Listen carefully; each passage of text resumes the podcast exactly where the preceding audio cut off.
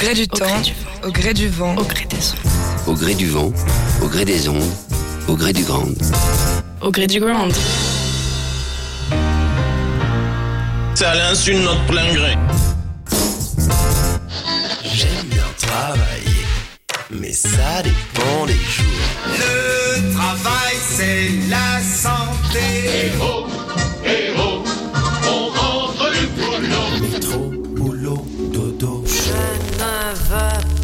travailler. Il faut travailler pour ici. En France, nous passons en moyenne plus de 80 000 heures de notre vie à travailler. Mais qu'est-ce qui nous motive vraiment à nous lever tous les matins? Notre travail a-t-il du sens? Qu'est-ce qu'on aime faire? Quel est l'impact qu'on veut avoir sur les autres, sur le monde qui nous entoure? Quelle est notre force, notre talent?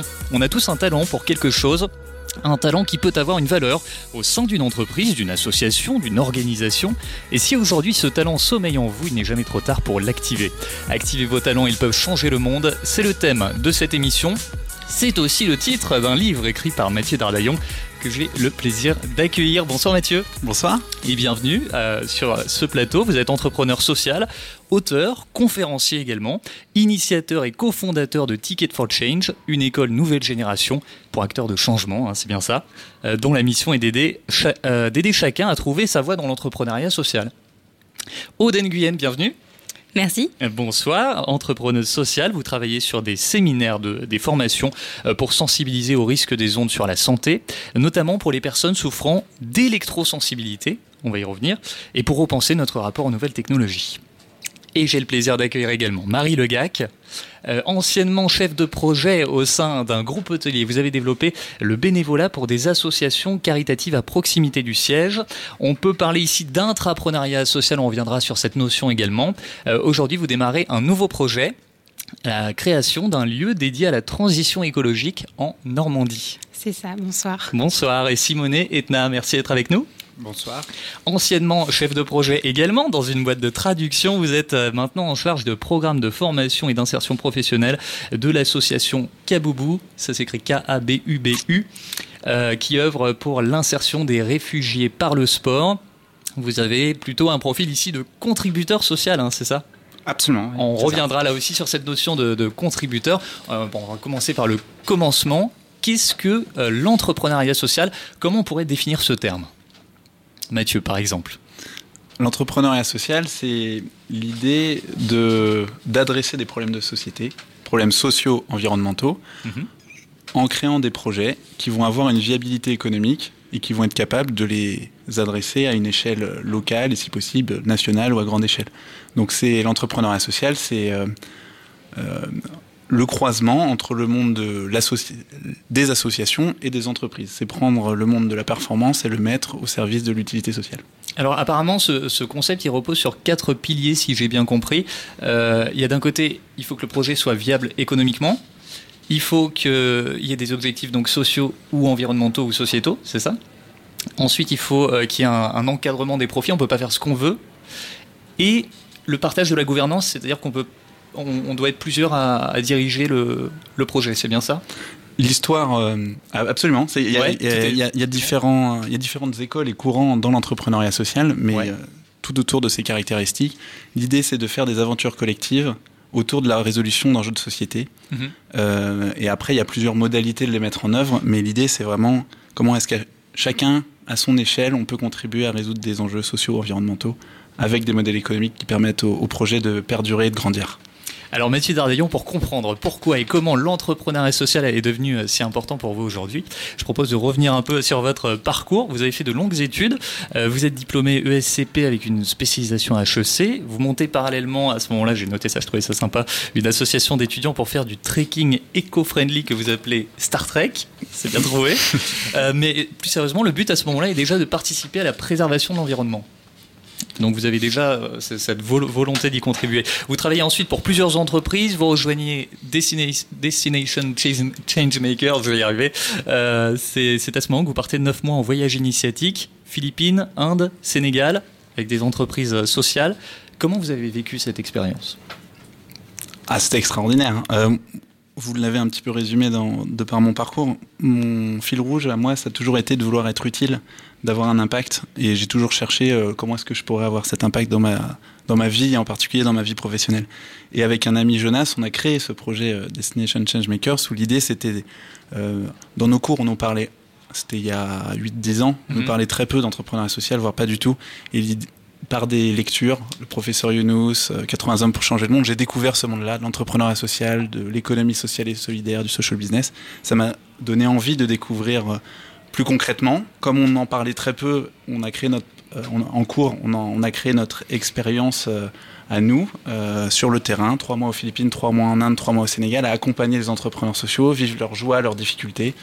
On était un peu leur bras droit, on les suivait au quotidien, donc c'était absolument passionnant et c'est ce qui m'a donné envie bah, de poursuivre dans cette voie et puis de croire moi-même que peut-être j'avais un rôle à jouer ici. Et c'est là qu'en 2013, vous montez l'association euh, Ticket for Change. Comment est né ce projet et en quoi consiste-t-il?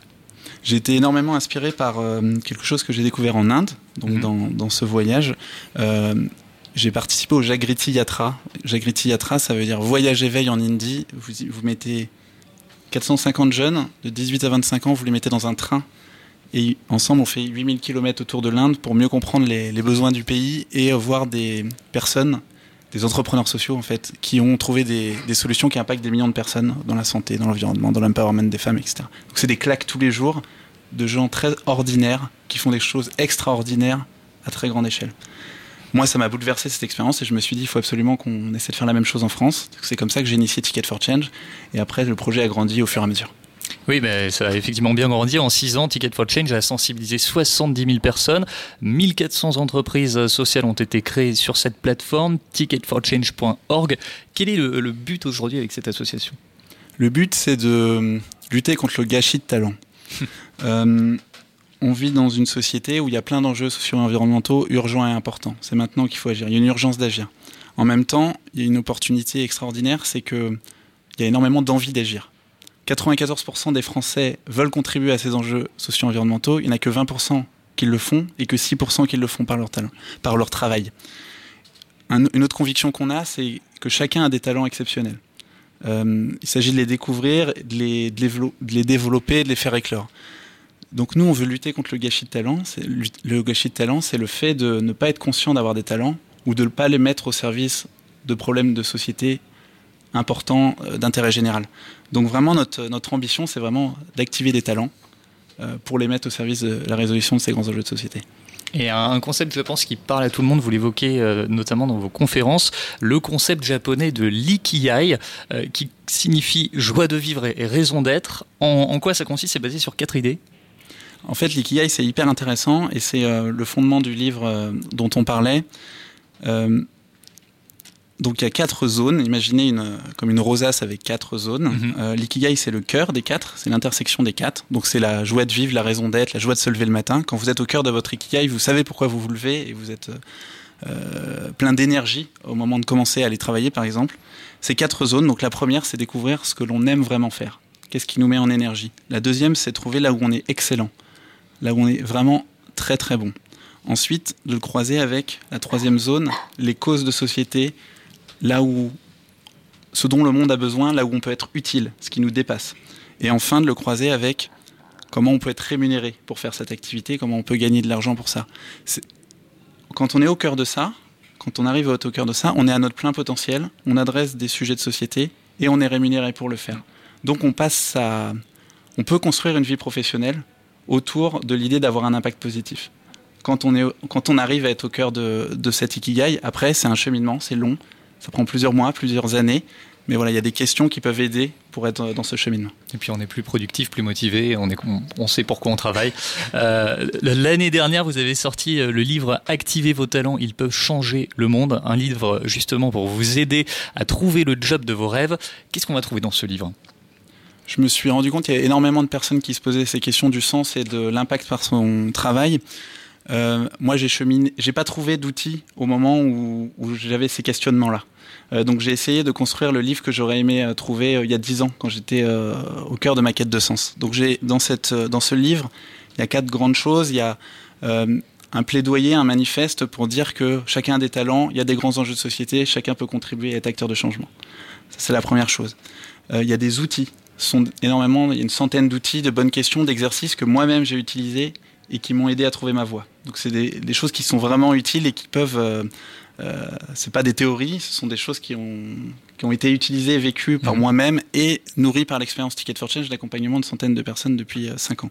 C'est, euh, ce sont des portraits euh, différents exemples de personnes qui viennent de tout milieu. Euh, des témoignages. Des témoignages. Et enfin, c'est une communauté. L'idée, c'est qu'il y a un groupe Facebook qui est associé pour poser ces questions et que la communauté puisse aider aussi euh, à cheminer ensemble. Alors, il y a des témoignages justement dans ce livre. Est-ce que nos invités sont dans ce livre à tout hasard? Il y en a qui sont mentionnés. Ouais. Ok. Bon, on va de toute façon parler du, du parcours de chacun. Euh, bien sûr, activer vos talents, ils peuvent changer le monde. C'est aux éditions Alizio. Elle a activé ses talents euh, pour devenir entrepreneuse sociale. Aude Nguyen. Aude, vous travaillez sur un sujet plutôt méconnu. Pourtant, il nous concerne tous. Les ondes euh, Wi-Fi, téléphone, Bluetooth, pratiquement omniprésentes aujourd'hui. Leur impact sur notre santé. Comment est née déjà cette volonté de traiter ce sujet?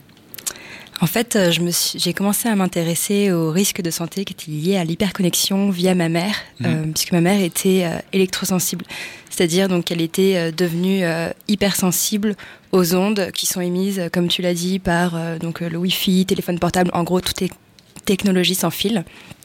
Et euh, en fait, elle est, donc elle est décédée euh, des suites de cette pathologie. Mmh. Et euh, en faisant des recherches au Québec, puisqu'à ce moment-là, je vivais à Montréal, je me suis euh, rendu compte que cette pathologie, elle a été rapportée aux quatre coins du monde.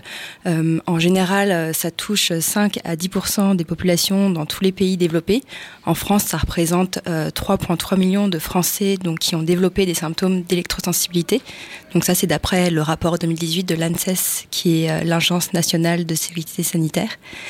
Et euh, donc je me dis, enfin ça m'a vraiment ouvert les yeux sur euh, d'une part notre usage intensif des nouvelles technologies et d'autre part sur les effets non souhaités des nouvelles technologies sur notre santé, mais aussi sur notre vie et notre travail. Et c'est pour ça que j'ai décidé de construire un projet en réponse à cet enjeu de société.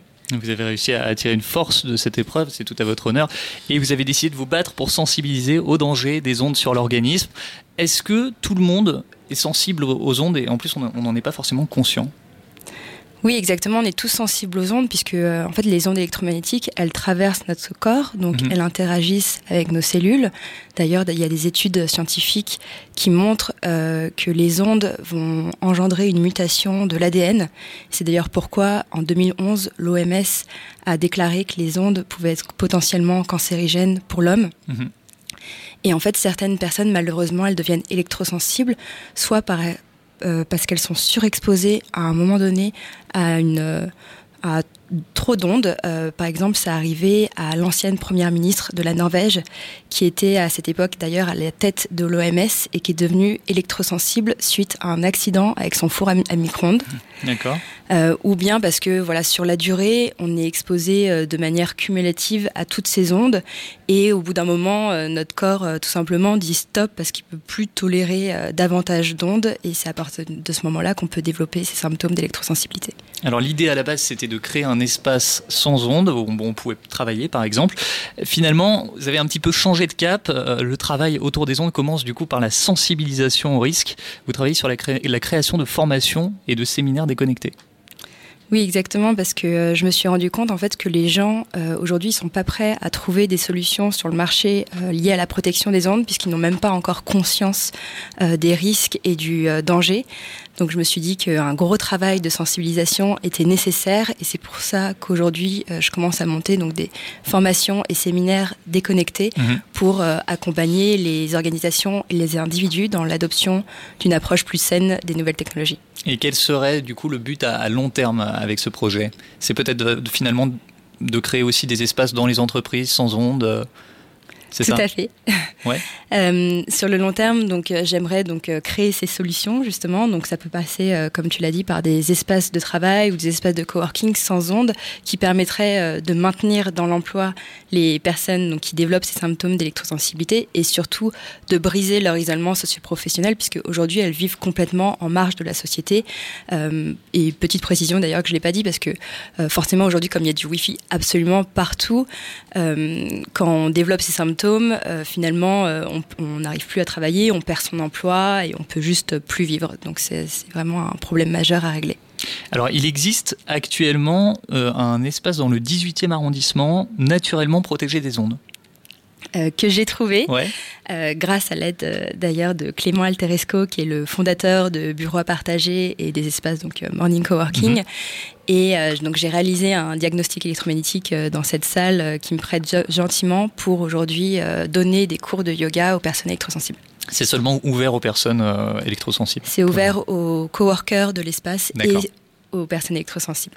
Euh, quel message euh, tu aimerais transmettre à, quelqu'un qui voudrait se lancer dans l'entrepreneuriat social? Euh, Je pense que c'est très important aujourd'hui de partir de qui on est, de ce qui nous anime, de ce qui nous fait vibrer. je pense que Mathieu va pas me contredire sur ça.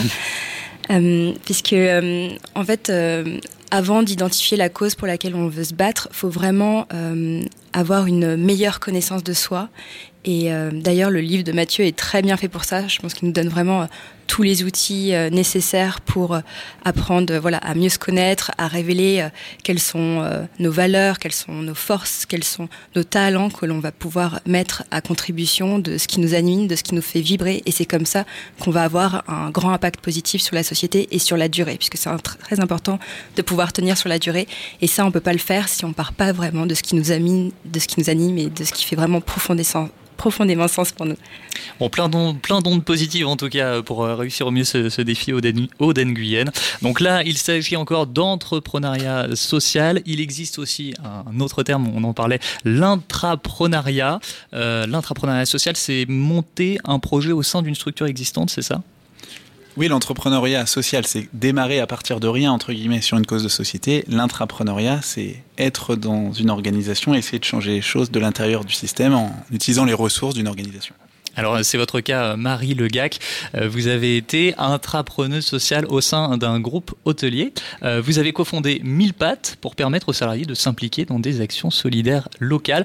C'est-à-dire, si j'ai bien compris, en plus de la mission que vous exerciez pour l'entreprise, vous avez décidé de monter un projet qui facilite le bénévolat en mettant en relation d'un côté vos collaborateurs au sein de l'entreprise et de l'autre des associations euh, locales qui ont ponctuellement besoin d'actions bénévoles.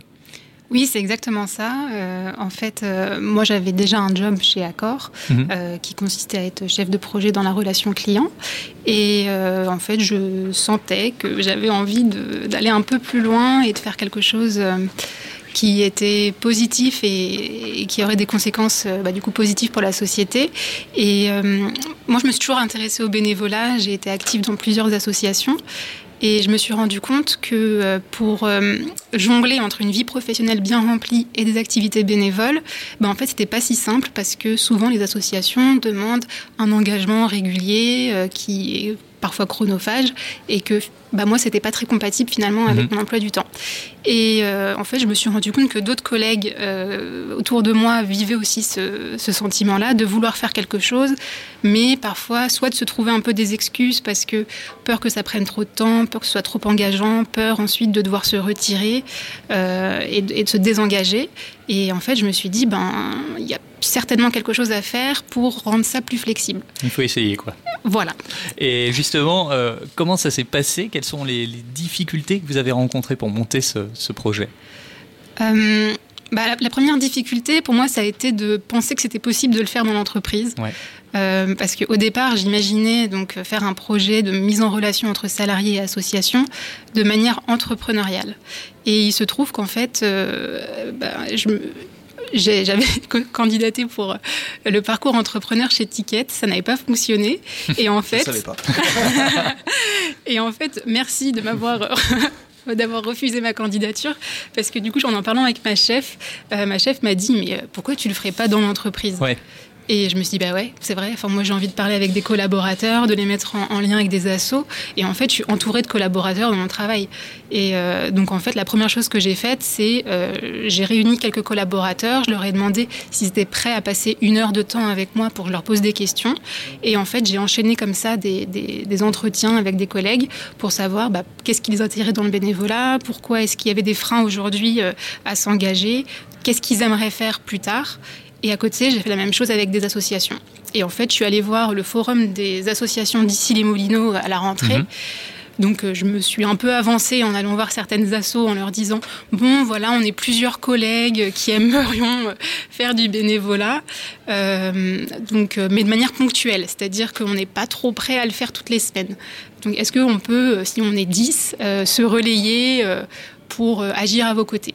Donc euh, certaines assos m'ont dit bah non ça marche pas comme ça Euh, ou alors on aimerait bien mais la cause que l'on soutient mérite euh, que les personnes soient un peu plus engagées et après, j'ai trouvé une asso d'ici les Moulineaux qui m'a dit bah oui, pas de souci. Nous, on fait des déjeuners partagés le vendredi midi avec des personnes sans abri.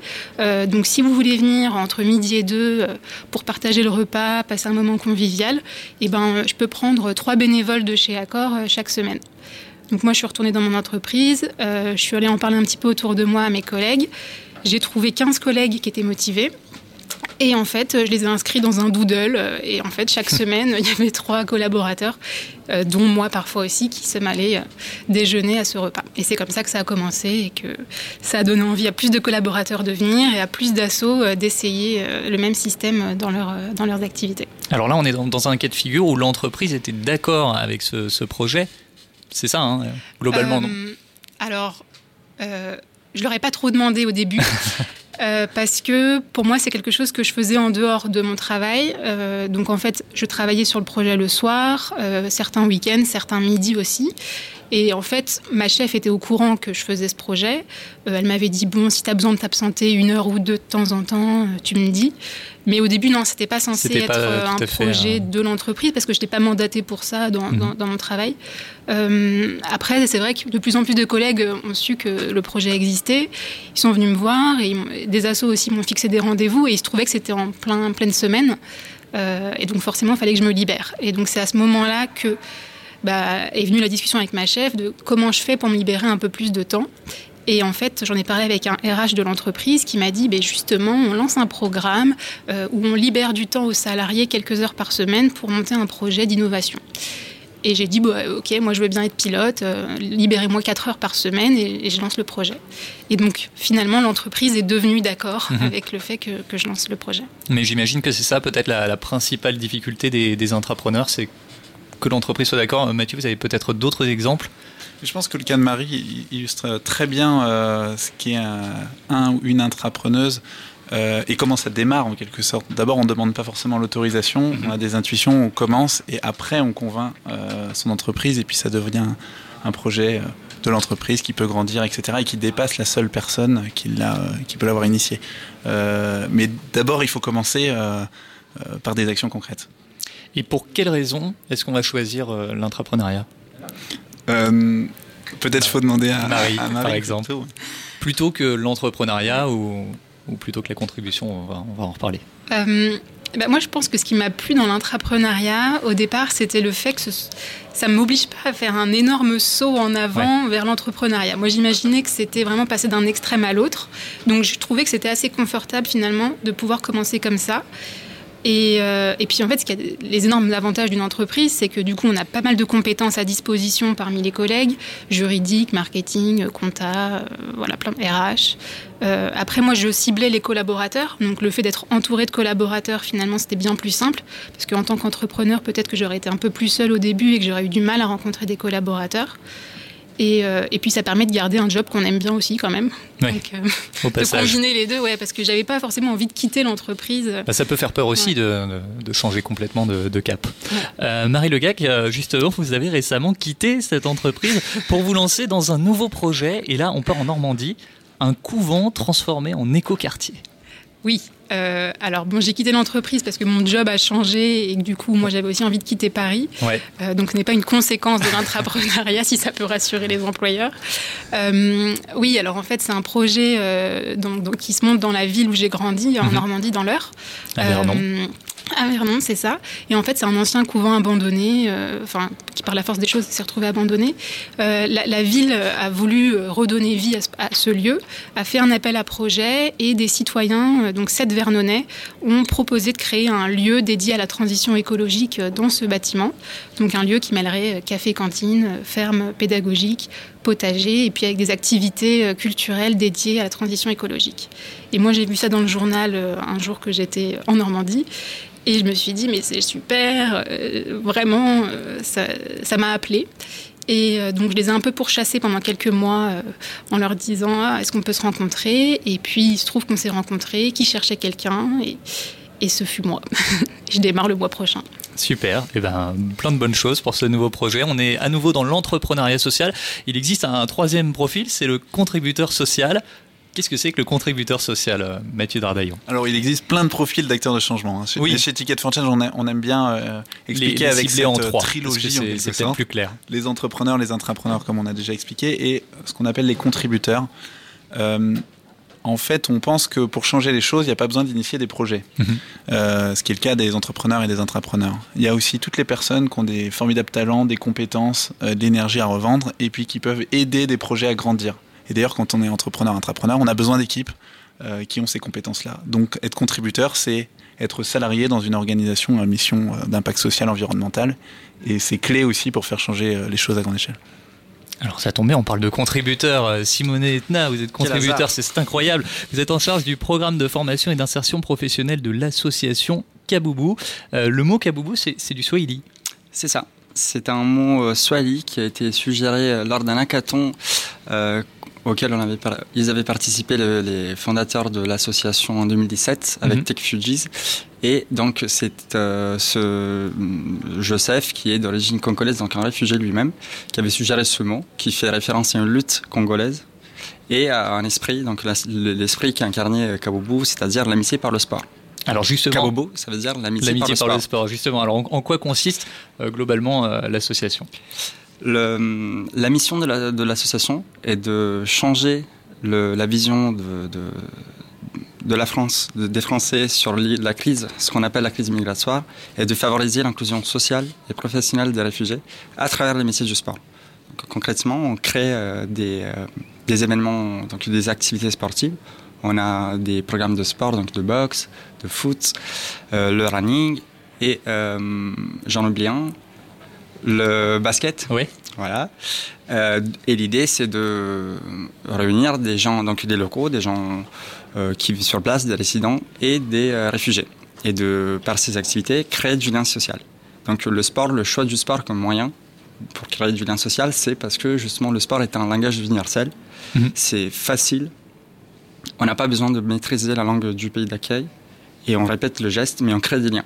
On crée des liens, c'est euh, Nelson Mandela lui-même qui avait dit à un moment, euh, qui avait annoncé que le sport euh, avait le pouvoir de changer le monde. Et c'est complètement vrai. Il n'y a aucune barrière qui tienne quand on est dans une équipe, qu'on joue pour le même but, ou qu'on fait une course, ou voilà, qu'on se met des, des patates en boxe. voilà. Alors vous parliez de langue justement, vous étiez auparavant euh, chef de projet dans une boîte de traduction, donc vous avez des compétences linguistiques euh, et des compétences dans le sport si j'ai bien compris. Pourquoi avoir choisi d'apporter votre savoir-faire au sein justement de ce projet social? Euh, bah, Plusieurs raisons. La première, c'est qu'il manquait complètement du sens dans ce que je faisais. Donc Mathieu, il a, il a parlé tout à l'heure de 80 000 heures 80 000 heures euh, travaillées sur une vie. Sur une vie euh, on, en rigolait euh, tout à l'heure, mais voilà, moi je, je, pense les avoir faites sur des ans, sur mon ancien sur poste. Deux ans. Deux ans. voilà, un heure sup. Et voilà, à un moment donné, je me suis dit que ça aurait été bien de, de, consacrer sur tout ce temps à une cause qui me tenait vraiment à cœur, quelque chose où je me sentais utile et qui me parlait, qui me faisait vibrer, comme disait Aude. Et euh, a été le projet qui est tombé pic entre les deux. Euh, qui tombe voilà, pile poil au milieu de ces, euh, de ces, euh, de ces appétences, on va dire. Donc le sport. Donc, je suis un coach de savate, de boxe française. Donc. Mhm. Et donc la cause de bah, l'immigration, l'inclusion sociale et la lutte aux injustices et aux inégalités qui me voilà, qui m'a qui m'animait. Et comment vous avez découvert Kaboubou à ce moment-là? Alors, j'ai découvert Kaboubou euh, en participant à un petit déjeuner autour de l'inclusion sociale par le sport mhm. euh, chez euh, Make Sense, qui est une association aussi qui, euh, qui aide les gens à se, à créer, bah, à s'engager sur des causes. Donc, créant, en créant une communauté globale d'entraide et de soutien justement, et en favorisant l'engagement. Donc j'ai participé à ce petit déjeuner. C'était 8 heures du mat, on n'était pas beaucoup, on n'était pas nombreux, mais il y avait euh, la cofondatrice de Kaboubou qui était là, avec une autre euh, personne, donc Amy, qui fait partie aussi de l'association. Et euh, voilà, à la sortie de, ce petit déjeuner, j'ai proposé de, voilà, j'ai demandé tout bêtement s'ils n'étaient pas intéressés par monter un cours de boxe. Et donc voilà, c'est le début d'une belle histoire et d'apporter euh, votre aide et donc de devenir contributeur. Peut-être que certains de nos auditeurs peuvent s'identifier plutôt comme contributeurs. Pourquoi est-ce qu'on va devenir contributeur plutôt qu'entrepreneur ou intrapreneur? Mathieu ou euh, Simonet, euh, comme vous voulez. moi, je, ma, version, c'est qu'on attend souvent que quelqu'un nous, nous, apporte la, réponse. on, mhm. on, a tendance à se dire qu'il y a un héros ou une héroïne qui a la réponse à tout et qui, lui tout seul, il va contribuer et résoudre les problèmes de, de, la planète. Mais c'est à notre échelle, à tous, bah, d'apporter notre contribution. Et pour moi, c'était ça. J'ai voulu passer à l'action. Donc euh, j'étais très inactif et pourtant j'étais quelqu'un qui se considérait assez sensibilisé à, à, plein de sujets de société, mais j'étais dans une inactivité, euh, on va dire, dans un désengagement complet. Et donc pour moi, c'était ça. Contribuer, c'était m'activer et dire voilà, bon, oh, je vais commencer à faire bouger les lignes à moi. Et on, on, peut bien sûr euh, faire tout ça par Ticket for Change. Qui parmi vous est passé par Ticket for Change? Donc Marie, ah mais Simonet aussi. Donc oui, et tout le monde. Tous les trois. D'accord, tous les trois. Très bien. Alors, comment, comment vous avez, euh, comment vous décririez cette, cette expérience vécue avec Ticket for Change? Qu'est-ce que ça a pu vous apporter à chacun? Vous, pouvez répondre à tour de rôle comme vous voulez. Euh, oui, bah, moi, je vais bien commencer. Marie. Euh, donc moi, j'ai suivi le parcours intrapreneur organisé par Corporate for Change. Mhm. donc c'était une formation que j'ai demandé à mon employeur de me financer pour du coup accompagner la, la, naissance de mon projet Mille Pattes. Euh, je leur avais expliqué que j'allais aussi apprendre plein de choses utiles pour mon vrai job. Euh, et en fait, ce ce parcours, donc sur trois mois, consistait à suivre deux jours de séminaire euh, de sprint par mois pendant trois mois, euh, et entre chaque sprint séminaire, euh, avec des exercices pour, pour m'aider du coup à, développer le projet. Et en fait, j'ai trouvé ça super et ça a boosté mon projet parce que en fait, ça m'a aidé à amener de la structure dans ma manière d'aborder les choses. en fait, quand on est au début d'un projet avec une idée, on, se dit qu'il y, a mille choses à faire. Mm-hmm. On ne sait pas par quel bout prendre les choses, et puis on est même pas sûr que son idée elle est vraiment euh, pertinente et qu'elle ouais, voilà. Mm. Et en fait, euh, ce que j'ai bien aimé, c'est que du coup il y a une réelle méthodologie euh, avec des vrais outils concrets qui m'ont permis bah, d'avancer étape par étape, de structurer de tout structurer ça, tout ça. Et, et au-delà de ça, j'ai rencontré des gens super, donc dans le même groupe que moi, d'autres entrepreneurs. On se voit encore de temps en temps aujourd'hui, et en fait de pouvoir partager, d'échanger avec des personnes sur leurs projets, leurs difficultés, d'obtenir leurs conseils aussi, leur regard extérieur. Euh, ça a vraiment été super parce que bah, je me sentais moins seule. Puisque dans l'entreprise, bah, quand on est entrepreneur et qu'on a un projet social, bah, c'est pas forcément euh, simple de, se sentir bien entouré dans, un groupe qui vit les mêmes choses. Or là, avec Ticket, c'était le cas. Vous êtes d'accord, euh, Simonet, Aude, avec tout ça? Oui, exactement. Et puis, euh, enfin, moi, pour ma part, euh, Ticket, c'est vraiment euh, ce qui m'a donné envie d'agir, puisque je connaissais pas du tout l'entrepreneuriat social mhm. avant de découvrir ce concept grâce au MOOC Ticket for Change et HEC Paris qui s'appelle Devenir entrepreneur du changement. Et quand j'ai découvert ça, pour moi, ça a paru comme une évidence, alors que j'étais justement aux premières loges d'un grave problème de santé publique, qu'il fallait que je passe à l'action. D'ailleurs, il y a une parole euh, de Gandhi qui est citée dans ce MOOC, qui est euh, celui qui voit un problème et n'agit pas fait partie du problème. Donc, euh, j'ai décidé d'agir. C'est pour ça qu'après, j'ai postulé pour le parcours entrepreneur de Ticket for Change. Et alors que je vivais à Montréal, j'ai fait mes valises et je suis rentrée en France vraiment la veille du lancement du programme.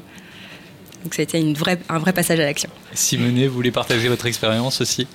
Euh, bah, J'adhère à tout ce qui a été dit euh, jusque-là. Et moi, je, je dirais que ça a été euh, une expérience exceptionnelle au niveau humain. C'était, c'est dur à décrire à quel point ça, ça peut être impactant. Ça, bah pour moi, ça a, été, ça a été vraiment une expérience qui a changé complètement ma vie professionnelle, mais même, je pense, au niveau perso, les connexions que j'ai tissées, les liens. et puis, plus concrètement, euh, j'ai vu beaucoup plus clair sur comment j'aurais pu transférer mes compétences de chef de projet, de gestion, passer d'un chef de projet, comment convertir ces expériences et ces compétences et les transférer, les appliquer à un secteur dont je pas, dans, dans lequel j'étais pas du tout, euh, euh, dont, je, je, connaissais pas grand chose. Et donc ça, pas seulement ça m'a aidé à, à, explorer cet écosystème, donc à rentrer en contact avec des gens qui sont déjà dans ce dans cet écosystème qui est qui est assez euh, exceptionnel. Et euh, voilà, et en plus d'avoir des réponses sur comment moi je pouvais l'intégrer. Donc voilà. Quel est le, message que vous aimeriez transmettre à des gens qui sont en quête de sens aujourd'hui? Vous voulez, allez-y, hein, faites-vous plaisir. Euh, allez, j'y vais. Euh, alors, je, leur dirais spontanément, en fait, je me dis quand on est en quête de sens, ça veut dire qu'on a une étincelle un peu au fond de soi qui titille et qui donne envie de, on sait qu'il y a quelque chose à faire, mais on ne sait pas encore exactement comment. Et euh, je pense que mon conseil, ce serait de ne pas étouffer cette étincelle et de ne pas l'ignorer, de ne pas euh, mettre de côté cette petite voix, mais euh, au contraire de s'investir et de donner du temps pour la faire grandir. Parce qu'en fait, c'est aussi un travail que d'alimenter cette petite étincelle. on parlait tout à l'heure du MOOC. Moi, je sais que, que le MOOC m'a aidé à faire grandir cette étincelle dans le sens où il est super bien fait, ce MOOC. Il y a des des, témoignages, des exercices à faire. Ce qui m'a demandé le plus d'efforts, c'était de faire les exercices. C'est-à-dire de passer 3-4 heures par semaine à, me poser des vraies questions, à écrire ce que j'avais dans ma tête. Et en fait, c'est comme ça que je l'ai fait grandir et que j'ai eu confiance dans mon idée. Parce que euh, après, j'ai été capable de revenir à ce que j'avais écrit pour me rappeler pourquoi je faisais les choses et vers où j'allais. Donc euh, voilà, ce serait ça mon conseil. Et ça me rappelle d'ailleurs que sur le site euh, ticketforchange.org, vous avez également des témoignages sous forme de podcasts qui sont très intéressants et qui répondent un petit peu à toutes ces, toutes ces questions qu'on peut se poser. Euh, comment activer ses talents quand on ne les connaît pas? Parce qu'on n'en a pas forcément conscience.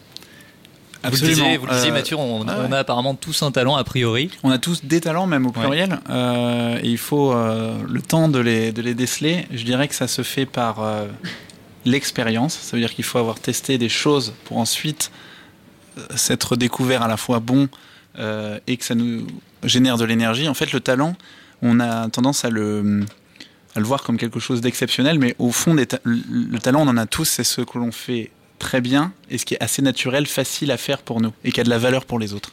Et donc c'est difficile à déceler parce que mm. Euh, pour nous on se rend pas compte en fait qu'on est exceptionnel là-dedans. Euh, c'est les autres qui peuvent nous renvoyer en miroir. Euh, donc il faut avoir testé plein de choses, différentes expériences. C'est en testant différentes choses qu'on peut voir si on était bon dedans. C'est en étant, en demandant les retours d'autres qui nous accompagnent qu'on peut voir qu'en fait les autres peuvent nous éclairer sur nos propres talents. Et puis ça demande du temps euh, et de l'énergie, en fait, d'être dans une dynamique où on a vraiment envie de se connaître. Euh, donc c'est pas tout de dire ah oui je vais connaître mes talents ça va me prendre une heure et demie.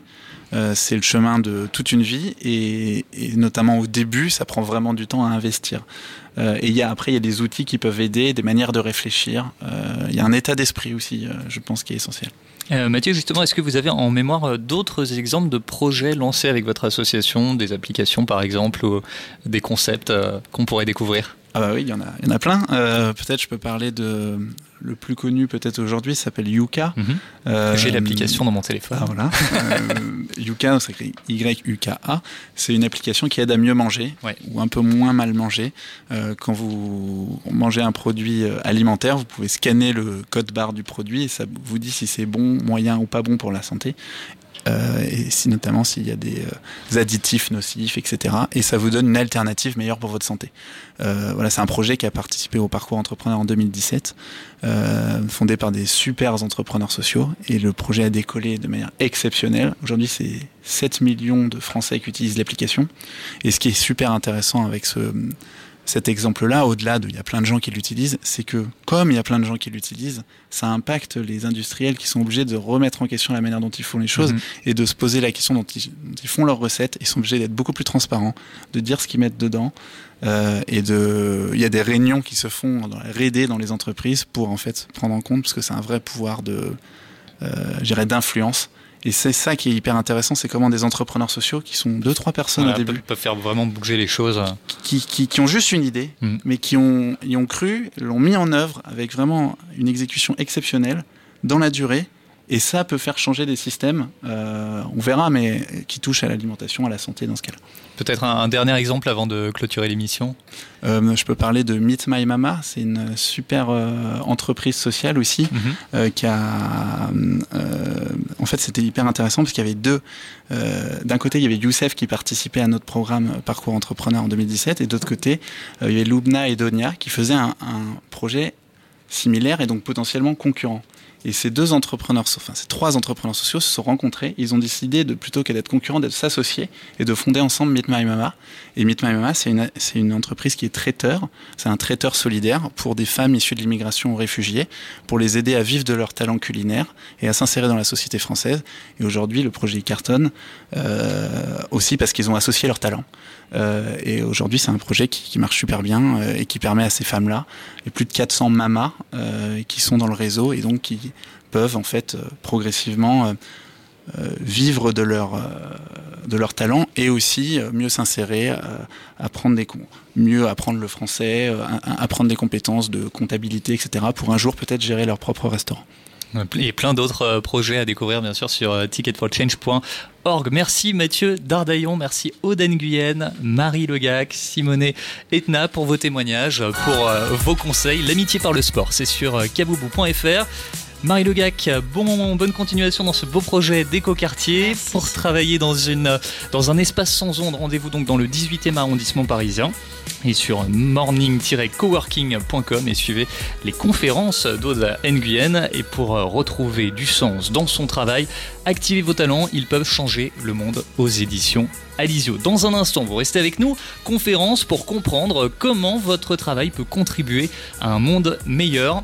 Merci à François Touchard, c'était sa première euh, ce soir, il a assuré, qui a réalisé cette émission. Charles Ferry pour la diffusion euh, Facebook. Émission à retrouver bien sûr en podcast sur les réseaux sociaux, sur votre plateforme préférée, iTunes, SoundCloud, Ocha, Deezer, Spotify et bien sûr grandcontrolparis.com.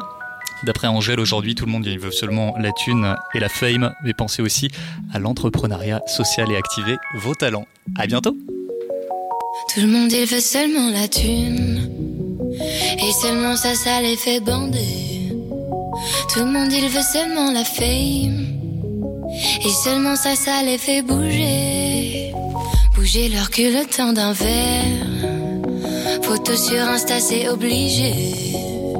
Sinon, au fond, à quoi ça sert? Si c'est même pas pour leur montrer. Et puis, à quoi bon? T'es tellement seul derrière ton écran. Tu penses à ce que vont penser les gens, mais tu les laisses tous indifférents. Oh, oh.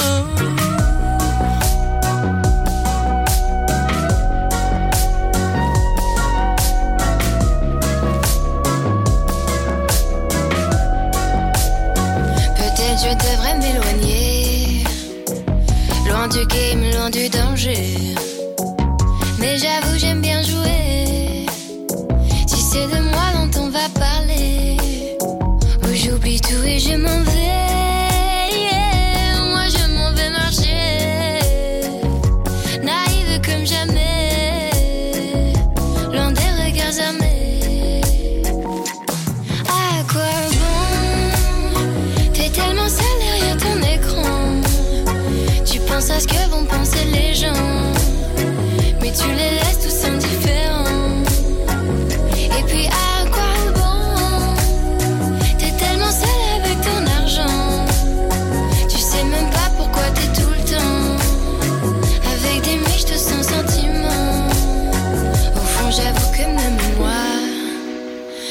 Fais partie de ces gens-là, rassurés quand les gens ils m'aiment. Ici c'est très superficiel.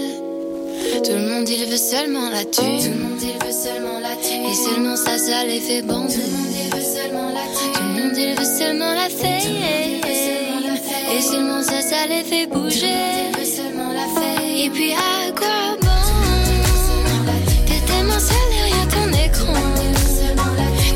à ce que vont penser les gens.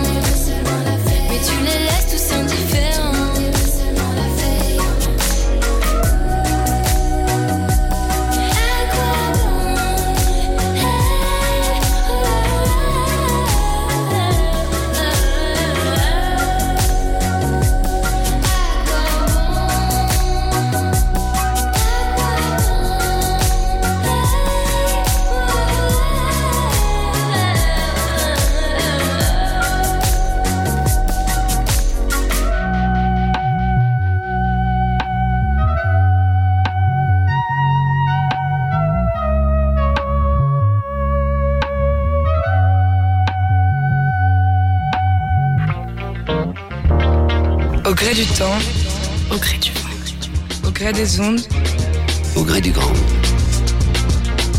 Au gré du ground. Ground control, Libre et curieux. libre et curieux.